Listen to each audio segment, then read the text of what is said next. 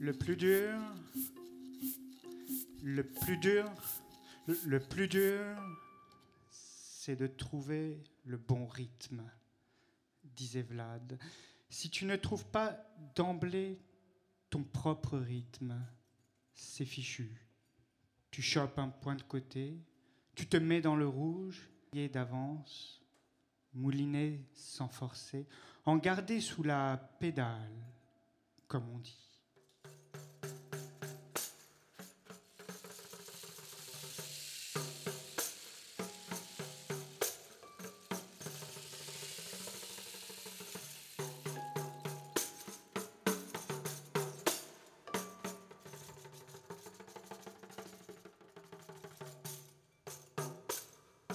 J'écris sous sa dictée.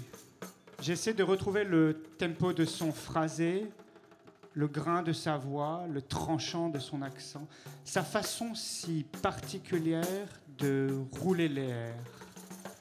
Il m'avait dit ça une nuit à Paris, alors que nous avions les flics aux trousses. Je le revois pédalant à mes côtés, haletant à mes côtés. Je revois sa manière unique de tenir son guidon, d'empoigner le taureau par les cornes, main fermement agrippée aux cocottes de frein, dos cambré, buste jeté en avant, cou rentré dans les épaules.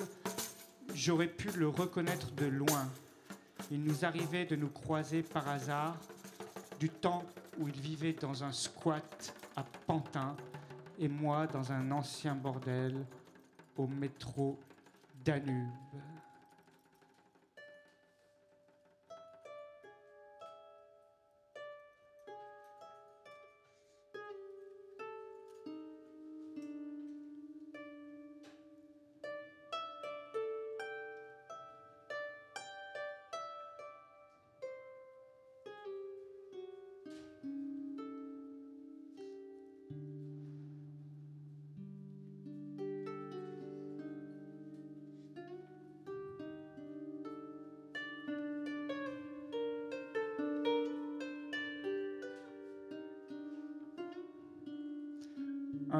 Je m'en souviens, c'était en avril, un des premiers soirs qui voit s'égayer la ville. Je sors d'un bar un peu éméché. Je vais décrocher mon vélo. J'aperçois un type aux cheveux blonds noués en catogan qui dodeline des épaules en grimpant la rue de Ménilmontant. Je me dis, ça doit être lui. C'est bien son style à lui. J'enfourche ma monture. Je me dresse sur mes étriers, j'attaque la pente endosseuse. Lui est déjà loin, loin, loin.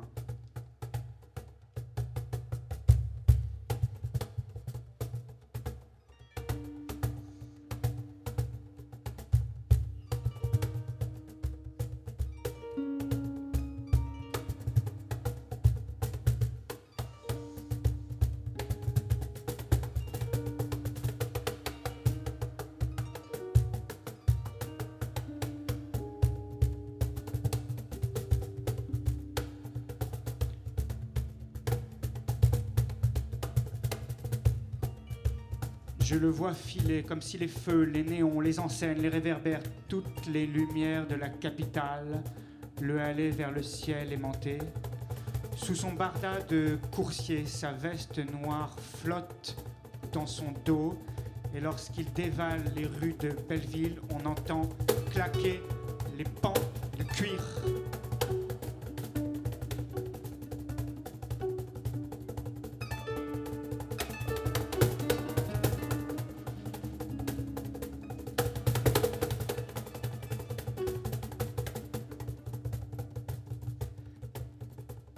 De corbeau ivre de traverser la ville ainsi sur le fil de fer de son seul désir.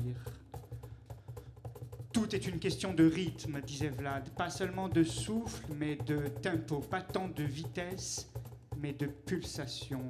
Les cuisses et les poumons ne suffisent pas. Ce qui compte, c'est le cœur.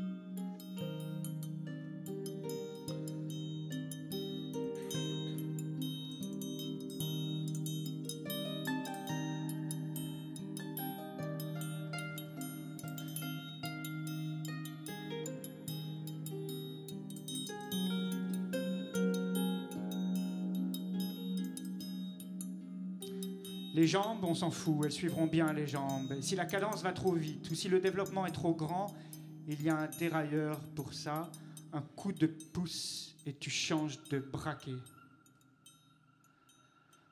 En revanche, le cœur, lui, s'il s'emballe, c'est terminé. Une dague en travers de la gueule, tu as ce goût de fer sur la langue et tu peux t'arrêter net, y rester. J'ai vu un type foudroyé comme ça, c'était dans les Vosges, en VTT. Il a attaqué un radar un peu fort sur la plaque et il a claqué.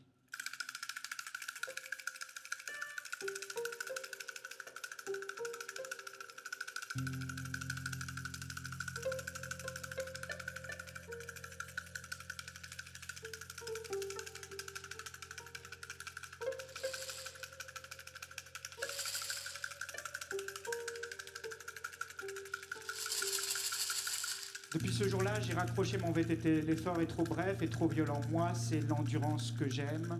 L'endurance et la vitesse dans le soleil et le vent, les longues distances à toute allure, le long des fleuves, des rivières et des canaux de France et d'Europe. Un bon vélo, comme un bon livre, doit servir à retrouver sa respiration disait Vlad. Surtout, tu dois te concentrer dans ta course, apprendre à surveiller ton pouls, écouter les battements de ton cœur, reconnaître les systoles et les diastoles. Tu dois savoir quand tu dépasses les bornes, quand tu risques la crampe, mais aussi quand tu n'es pas dans le coup, quand tu ne peux rien de bon, quand tu es vidé.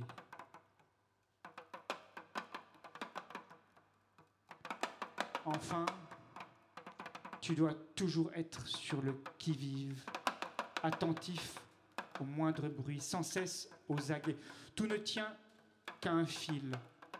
Le moindre moment d'inattention, le moindre geste de travers, et tu es foutu. Une bagnole déboule sur la droite, un piéton se jette sous tes roues. Le danger te guette à tous les coins de rue. Tu dois savoir anticiper, doser les freinages et les à viser la fluidité. Sur ta selle, tu dois couler de source. Ta trajectoire doit être aussi déterminée que le tracé d'un torrent, aussi souple que celui d'une rivière. Pas plus que l'eau qui s'écoule dans la plaine, tu ne dois sentir l'effort qui s'imprime dans tes veines.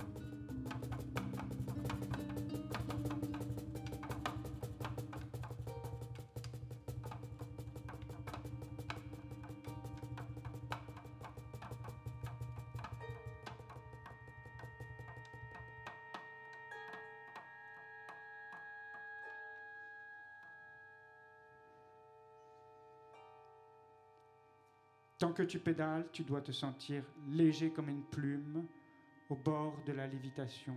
Tu dois être toujours prêt à saisir la balle au bon, à relancer la machine dès que tu te cales un peu trop bien sur ta selle, dès que tu te poses tranquille pépère sur ton derrière, tu prends le risque de te faire choper.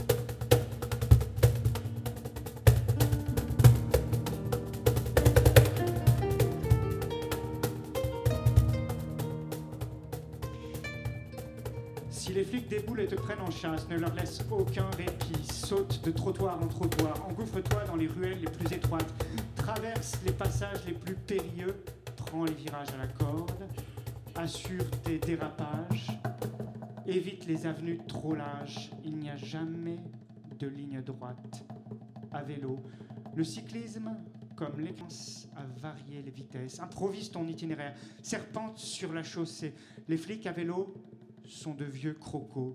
Si tu te mets à zigzaguer, Ils zigzaguent aussi dans ton sillage, pur réflexe de leur part. Et n'oublie pas qu'ils ont la trouille au ventre, la trouille de faire une connerie, la trouille de se viander, la trouille des chicanes et des pavés, la trouille d'échouer, de ne pas aller jusqu'au bout de leur mission, de rentrer bredouille au bercail.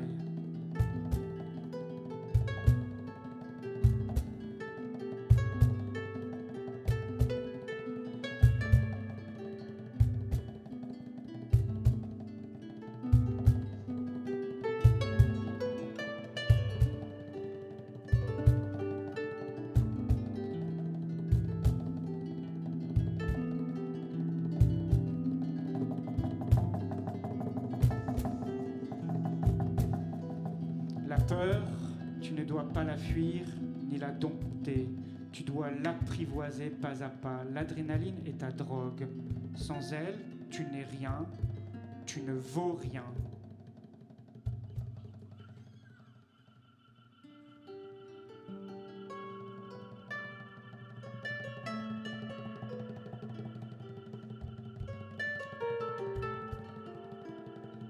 Si tu trouves le bon rythme, disait Vlad, tu deviens invisible, insaisissable.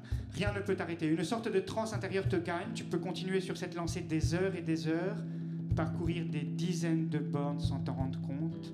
La route se déroulera d'elle-même sous tes pneus ou tes boyaux, torrent d'images ou films en avance rapide.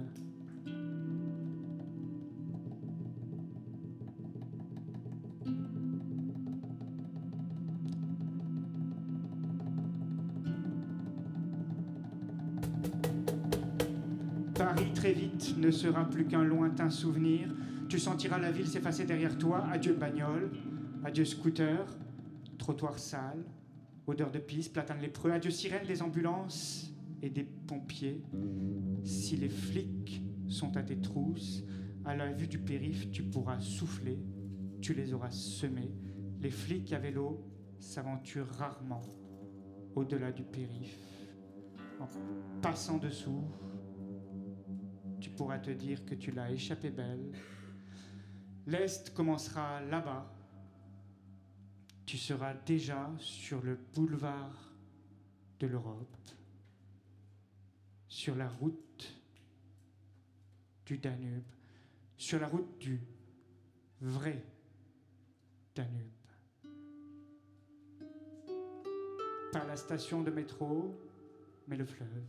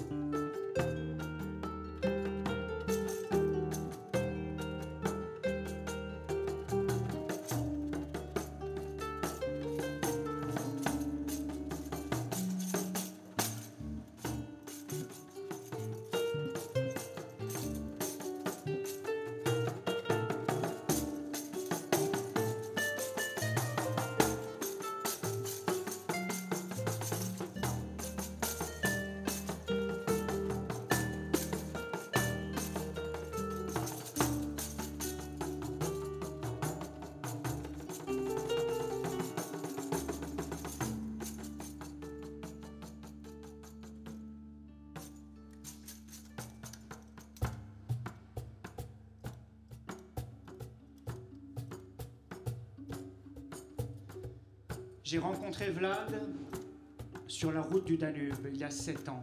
C'était dans les Vosges, au mois de mars, à la veille du printemps, vers l'est. Mais il devrait bientôt rebrousser chemin à la suite d'un sacré pépin. De mon côté, je m'étais rendu en Alsace avec une seule idée en tête traverser le Rhin, grimper les cols de Forêt Noire, atteindre les sources du Danube et visiter la Zintari. Promis, je vous raconterai plus tard l'histoire de la Zintari. En attendant, j'étais de passage à Colmar pour voir le retable d'Issenheim de Matthias Grunwald. Je ne le connaissais qu'en reproduction. J'en avais punaisé une carte postale au-dessus de mon lit. Cette image me hantait parfois la nuit. Je croyais que j'étais attaqué, tel Saint Antoine, par une armée de monstres hybrides et de diablotins biscornus et bariolés qui me piétinaient, me rouaient de coups, m'arrachaient les cheveux.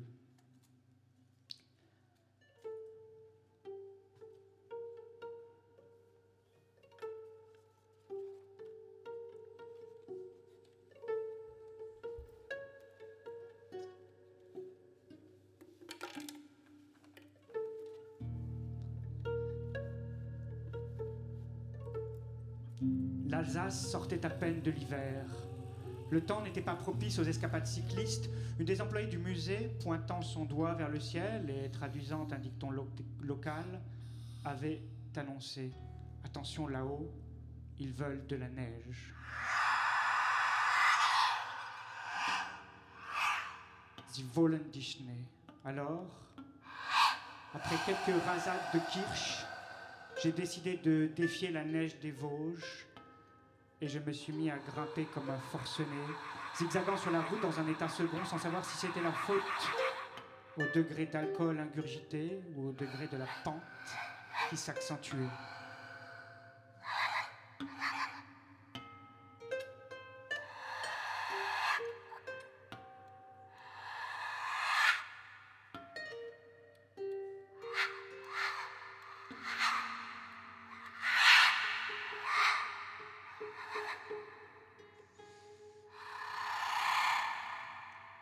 J'ai cru d'abord à une hallucination quand j'ai vu tourner dans le ciel une roue.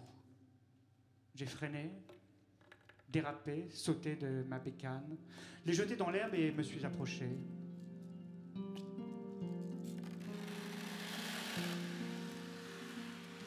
Son vélo était perché sur la cime enneigée des arbres, comme s'il avait tenté de décoller. L'accident venait d'avoir lieu. La roue arrière tournait, tournait, tournait, tournait encore sur elle-même. On entendait le clic, clic, clic du moyeu. Ses rayons reflétaient ceux du soleil. La fourche s'était enfoncée dans les frondaisons d'un conifère. Le guidon encastré entre deux troncs, la selle à la renverse, les pédales arrêtées nettes, la chaîne pendouillant dans le vide.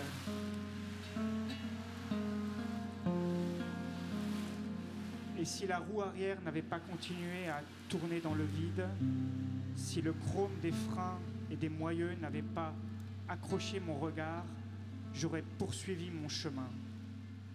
Soudain, j'ai vu des branches remuer au fond du ravin. J'ai entendu le souffle d'un mammifère. J'ai pensé d'abord à un chevreuil, un blaireau, un sanglier. Enfin, Vlad est apparu, les bras ballants et couverts d'échymose, le maillot déchiqueté, les cuisses écorchées vives, le visage tuméfié, l'air hagard d'un revenant, son casque couvert de neige. Il a grimpé en haut des épicéas avec l'agilité d'un grizzly, a décroché sa bécane des branchages de la hisser sur son épaule. À cause du retable d'Issenheim, j'ai pensé au Christ et j'ai eu une vision, celle d'un crucifié de la route. Je comprendrai plus tard que le cyclisme était sa croix, qu'il rêvait de crever sur un vélo.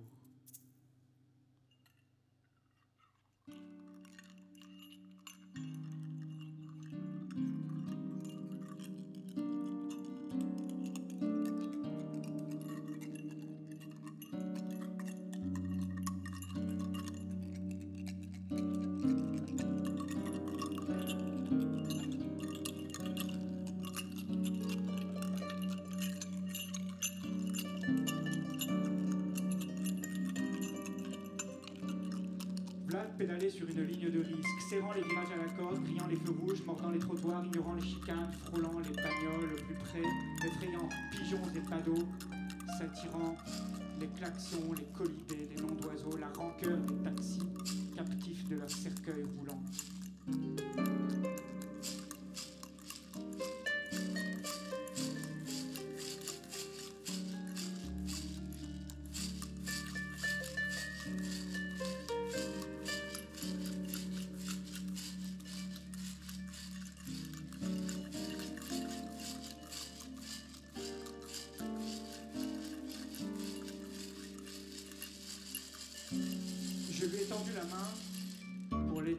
Le talus.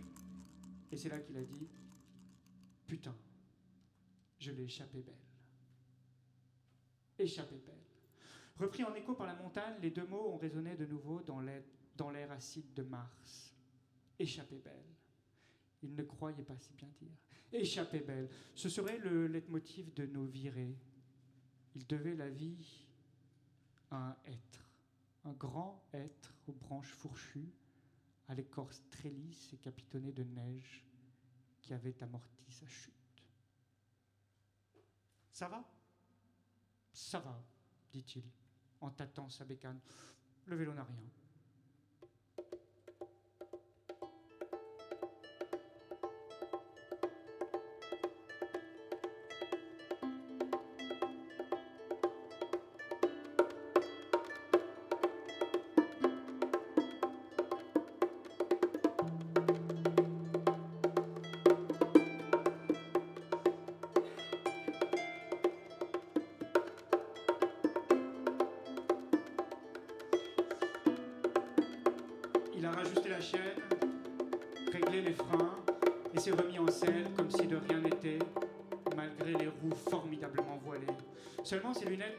Brisées, de petites lunettes rondes d'un télo qui lui donnait un air de Laurent Fignon, et qu'il était allé repêcher au fond du ravin. Ce soir-là, dans le brouillard de Mars et le froid bleu des Vosges, j'accepterai de lui servir de guide dans la descente du col et s'accrocherai à mon porte-bagages. Je le remorquerai jusqu'au prochain village et nous serions hébergés dans un immense chalet bord du lac Noir colonie de jeunes Allemandes qui n'avaient pas résisté à son charme de miraculé. Sans lunettes, il ne pourrait pas reprendre la route du Danube. Il était quitte pour rentrer au bercail et filer chez un opticien.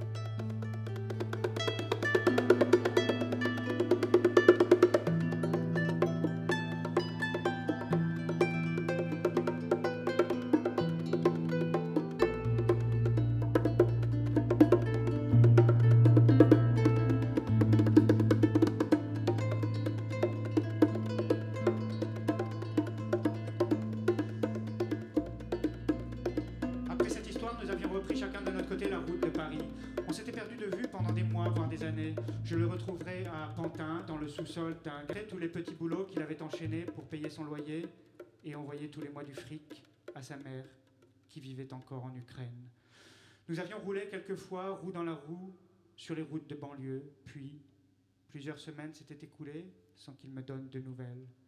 Un jour, enfin, je le croise, par hasard, du côté d'Aubervilliers, sur le canal Saint-Denis. Vlad aimait longer le canal. Il y reconnaissait un peu de son pays natal. Il me disait Ça ressemble à la banlieue de Kiev. Il aimait voir les tours du métro Crimée se dresser, rosâtres à l'arête, dans le ciel gris, derrière le pont de l'autoroute quand on revient de Saint-Denis. J'ai grandi dans une banlieue morose du même genre, avec tout un tas de bars similaires pour hacher l'horizon, mais tu sais, mon pote, la tristesse à vélo, tu n'y penses plus. Les bars, tu ne les vois plus. La seule chose qui compte, c'est l'espace, la lumière, le sentiment d'espace aéré et de lumière vive. Et puis il aimait les chantiers, les grues, les péniches, les terrains vagues, tous ces no land. C'était un avant-goût de la grande steppe eurasiatique. Ici, disait-il, j'ai l'impression que quelque chose peut enfin m'arriver. À Paris, on tourne en rond, on descend toujours les mêmes rues, les mêmes boulevards, les mêmes avenues, le pire étant ces cyclistes qui tournent autour de l'hippodrome à Longchamp, tels des lévriers. On échoue toujours dans les mêmes bistrots, les nourrices poussent leurs landaux dans le parc Monceau. Ça pue la graisse et le confort, ça pue la vieillesse prospère et calfeutrée, ça pue le bonheur rangé dans une armoire.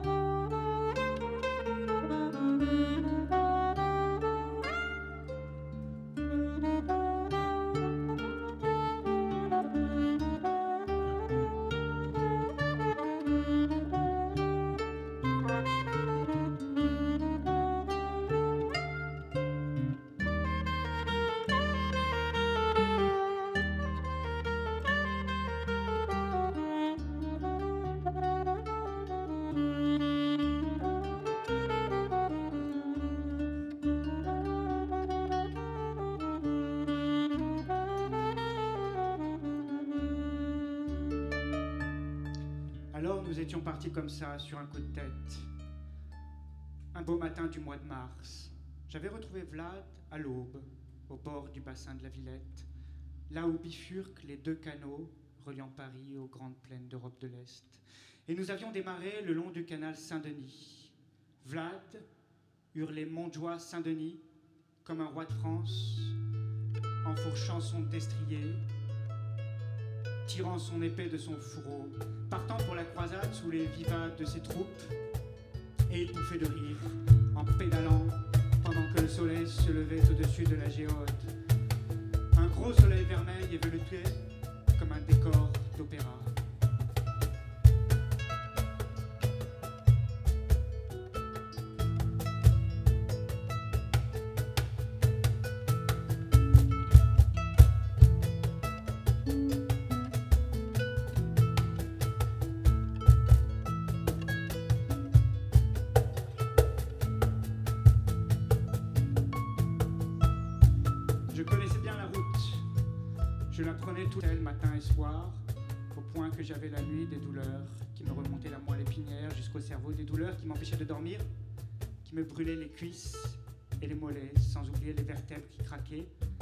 Les cervicales et les méninges congestionnaient tout le corps bourré d'acide lactique, le corps qui secouait ses frontières et s'agitait dans sa rage, like a rat in his cage, et criait, criait bon sang, délivre-moi. Pour corser les choses, j'habitais alors dans un ancien bordel à côté du métro Danube, sur les cimes de Paris, derrière les buttes de Chaumont.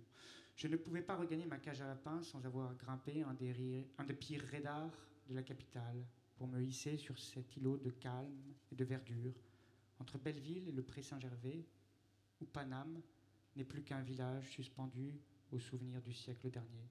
Un Paris semi-rural, de cartes postales, encore capable de faire rêver les touristes américains, les promeneurs nostalgiques et les starlettes hollywoodiennes. Petite maison guillerette, jardin pimpant, glycine, lilas et chèvrefeuilles, ruelles pavées dont les noms chantaient l'utopie meurtrie de l'entre-deux-guerres.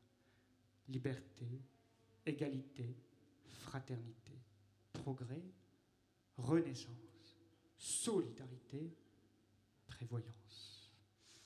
Oui, c'était l'époque où j'allais au boulot à vélo. 25 bornes aller, 25 bornes retour, 50 au total par jour. Et je remettais ça tous les jours, sauf le samedi que je passais au lit tellement j'étais cuit. Et le dimanche, c'était reparti.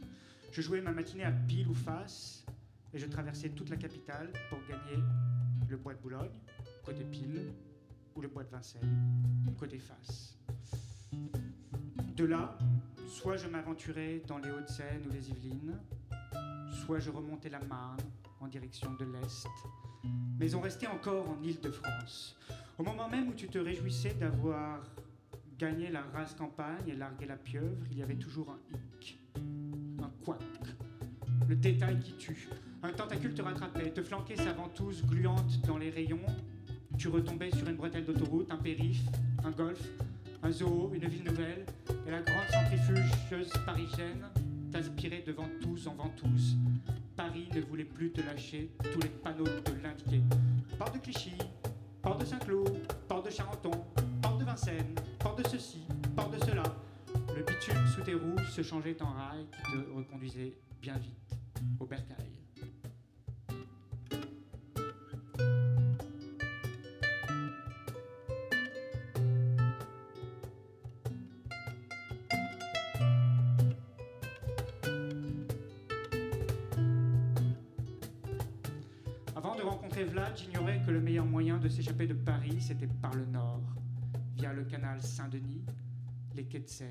Épinay, Montmorency, l'île-Adam, direction la Picardie, l'Artois, la route des Flandres, la frontière belge, là où commence l'Europe cycliste, là où s'achèvent les grands classiques de la Petite Reine, Gand-Wevelgem, les quatre jours de Dunkerque, Paris-Roubaix, la Flèche wallonne. Mais quand le vent soufflait trop fort, quand l'averse menaçait, je n'allais pas plus loin que l'hippodrome de Longchamp.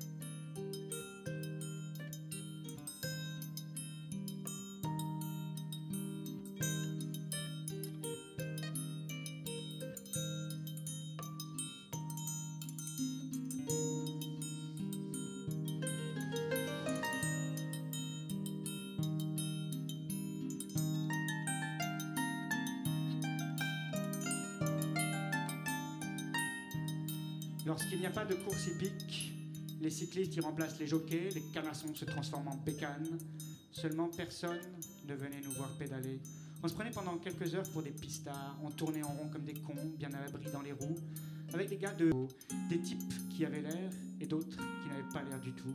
Des papis frimeurs et des tontons flingueurs, des dingos, des cinglés, des costauds, des fiers à bras, des excités du dimanche et des forcenés de l'existence. Causait politique, ça causait voyage, ça causait sport, ça causait nana. Les vannes et les blagues racistes fusaient comme dans une cour de lycée à l'heure de la récré. J'avais toujours mes oreillettes à portée de main, au cas où, quand je sentais que ça débordait, quand je n'en pouvais plus de leurs conneries, quand la franchouillardise me gavait et me foutait la gerbe. Je quittais la piste en pensée, me branchais sur une piste étrangère, de préférence une rhapsodie de mon enfance.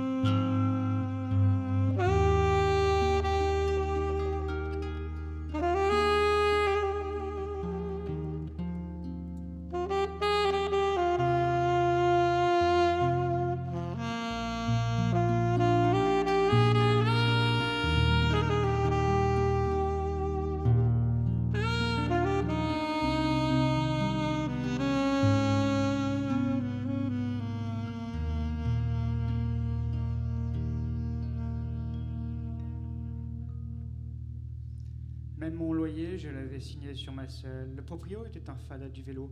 Il m'avait donné rendez-vous un dimanche matin à 8 heures pétantes sur la piste de Longchamp, en haut du faux plat montant, là où se jouaient les sprints. Il m'avait provoqué en duel. À chaque tour que je gagnerais, il rabaisserait le loyer de 15 euros, ce salaud. Alors on se défiait dans le faux plat, celui qui prendrait la meilleure roue, qui saurait le mieux s'abriter du vent, qui jaillirait au bon moment et clouerait l'autre sur la ligne tracée à la craie blanche, au risque de se faire faucher par un de ses chauffards qui nous fonçait dessus dans son 4x4 aux vitres teintées, pressé qu'il était de se rendre au pute, on va savoir ce qu'on peut foutre un dimanche matin, dans le bois de Boulogne, à part tromper l'ennui sur une selle ou sa femme à l'arrière d'un fourgon.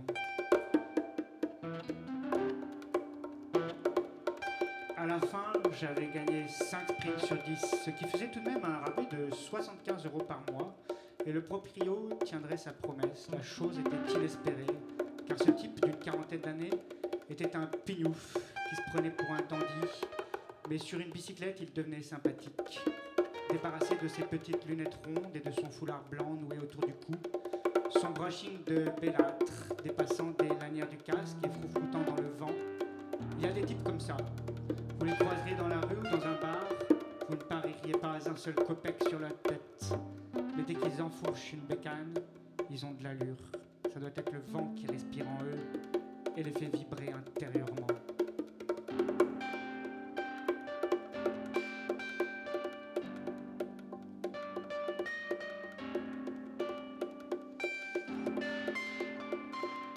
Quand j'y repense, il fallait vibrer sacrément à l'intérieur pour remonter vers ce meublé de 15 mètres carrés loué à l'arraché. Je devais grimper la pire des bosses parisiennes, celle qui commence au bord du canal de l'Ourcq et se termine au métro Danube. Rue d'Opoul, rue Compan, rue de Moussaïa. Il y a un moment dans le virage devant l'école de la rue Compan où la pente est si raide que la roue avant décolle de la chaussée. On a l'impression que le vélo se capte tel un pur sang et qu'il va se libérer de son fardeau pour continuer sa route allégée là-bas dans la lumière. Puis, le foie gavé d'alcool, tu n'es plus qu'un vieux débris zigzagant sur l'asphalte défoncé.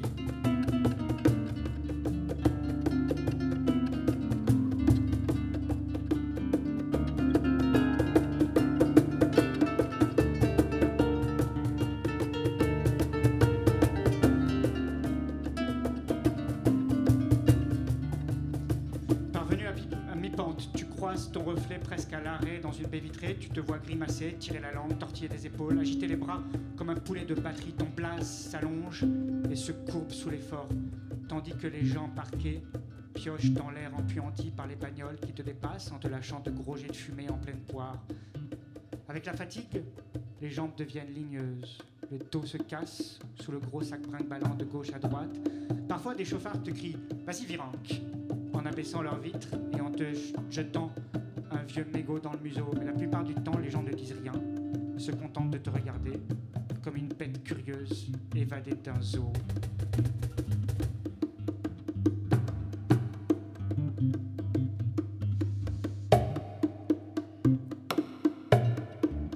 Chaque matinée était un rituel. Il fallait se lever à 5 heures, descendre l'échelle branlante de la mezzanine, éteindre le radio-réveil qui beuglait dans le brouillard, ne rien avaler à part un café pour ne pas tout dégobiller dans la descente, se harnacher comme un matamor, ne pas oublier, fixer sur le casque la lampe frontale qui te donne l'air d'un mineur surgi des entrailles de la terre.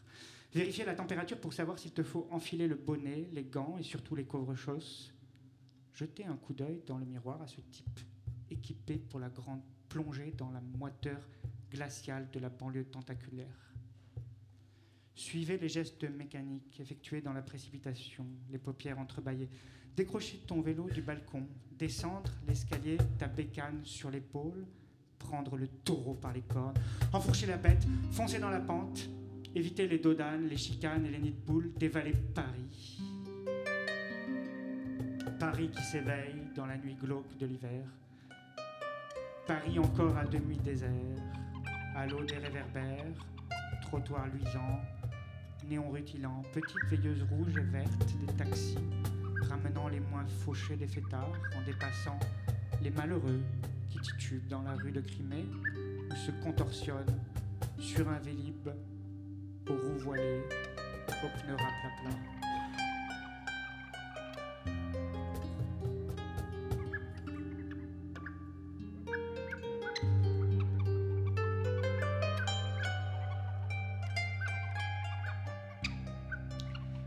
Rouillée pépille, rendant en écho le chant des oiseaux s'égosillant dans le parc en pure perte.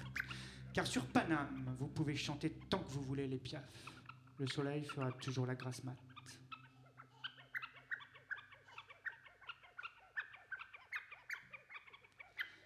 La descente se faisait donc avec la peur au ventre, la peur de se vautrer, de réussir le vol plané rêvé au-dessus des buts de Chaumont et d'atterrir là-bas, dans les branchages d'un chêne ou sur la canopée d'un pin, parmi les pigeons et les tourterelles. Peur que les freins lâchent, peur que les pieds dérapent sur les pédales, peur de passer sous les roues d'un fou.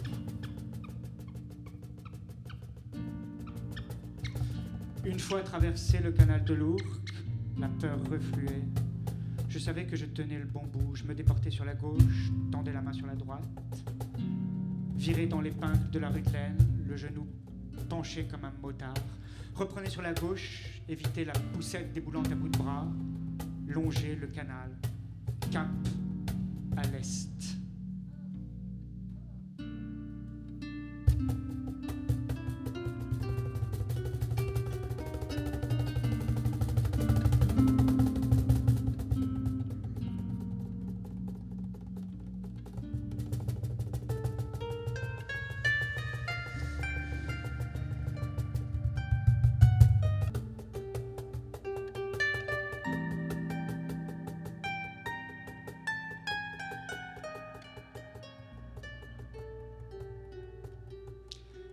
Sur les quais de l'Oise et de la Gironde, je rêvais du Danube.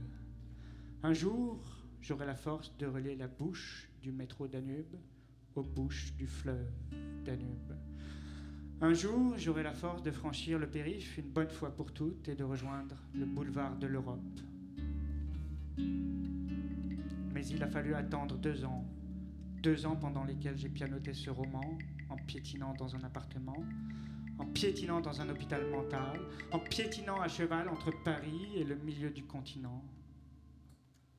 Et puis, j'ai fini par comprendre qu'il me faudrait vivre le tourbillon de la route avant de me plonger dans le tourbillon de l'écriture.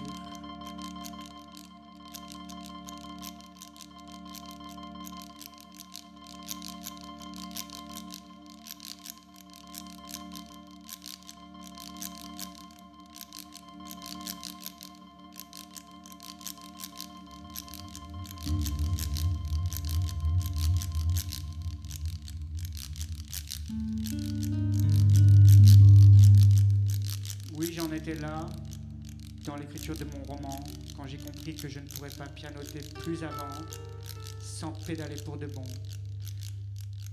Celui que j'appelle Vlad n'est pas un personnage de roman.